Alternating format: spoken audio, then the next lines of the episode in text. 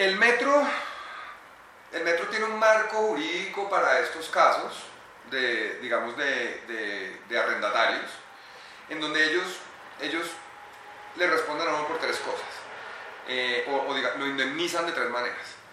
Uno, le dan a uno tres carnes de arrendamiento, o sea, lo que nosotros le pagamos a Iván, nos van a reconocer al dueño, nos van a reconocer tres carnes de ese arrendamiento, O sea, tres veces. tres meses. Eh,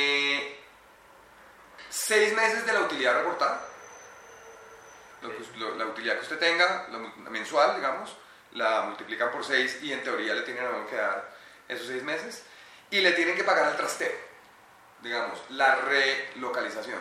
Y ahí está donde está nuestra pelea con, con ellos porque pues para, para nosotros nuestro trasteo es llevarse todo, o sea, la estructura, metal, la estructura metálica, el- la red de incendios, todo nuestro sistema de luces y equipos, y ese es un trasteo pues que es muy complicado y costoso. Básicamente nuestro trasteo vale 3 mil y pico millones, que es lo que nos costó meter acá.